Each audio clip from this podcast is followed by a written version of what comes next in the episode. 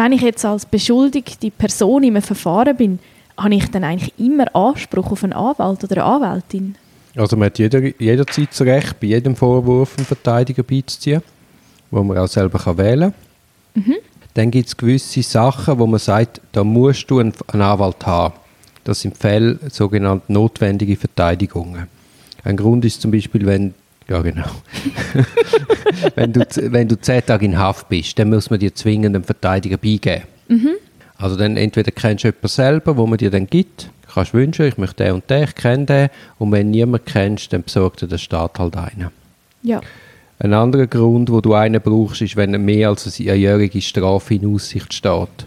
Also wenn der Verdacht gegen dich so stark ist, dass du unter Umständen ein Jahr könntest Freiheitsstrafe oder mehr bekommen, dann muss man auch musst du einen Verteidiger haben.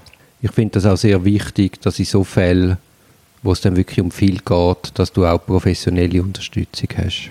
Ja, sicher. Das sind so die zwei wichtigsten Punkte.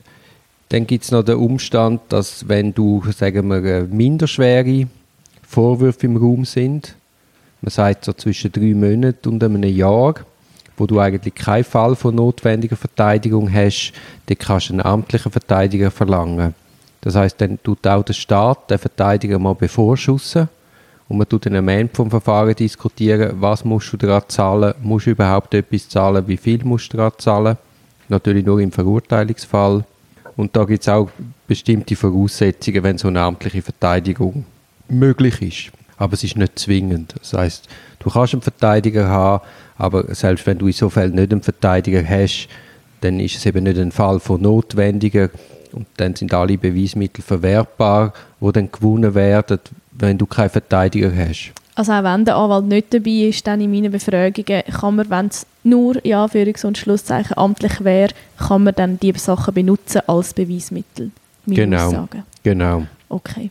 Und bei den Fällen von der notwendigen Verteidigung ist es halt so, dass man zwingend, es braucht einen Verteidiger und wenn man da einfach einen, einen Beschuldigten reinlaufen dem eben nicht rechtzeitig schaut, dass der einen Verteidiger hat, dann sind die Beweismittel nicht verwertbar.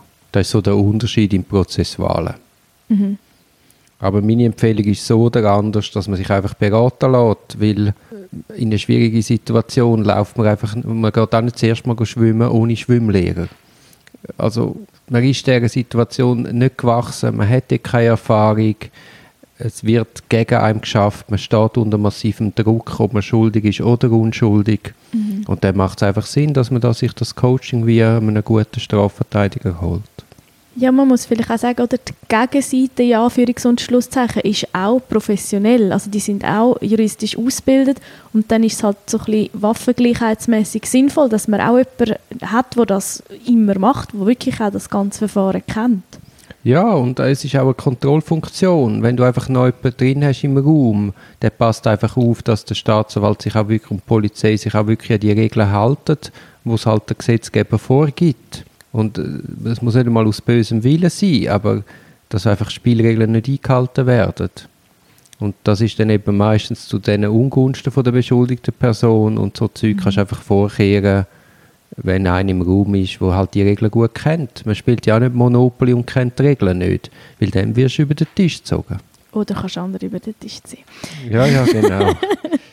also, Gut, aber die Spielregeln in einem Strafverfahren sind natürlich noch viel komplexer als schon die eh komplexen Regeln im Monopoly. Mhm. Gut, du, eben, deine Empfehlung ist, egal ob ich den Anspruch habe, dass der Staat schaut oder nicht, jemanden mitnehmen in so Einvernahmen.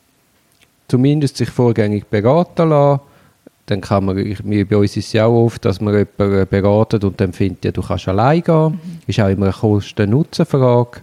Aber dass man weiß, was auf einem zukommt, dass man das Wie so etwas abläuft, dass einem einer in aller Ruhe erklärt, was sind die Rechte.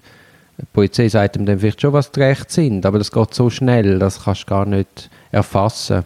Mhm. Oder? Und das muss ich auch einfach jemandem vorlesen, was die Rechte sind. Das heißt ja nicht, dass du das verstanden hast, sondern dass man es ihm einfach in einfachen Worten erklärt, schau, du kannst die Aussage verweigern, was bedeutet das, was bedeutet, wenn du aussagst und das halt losgelöst von dieser unmittelbaren Drucksituation.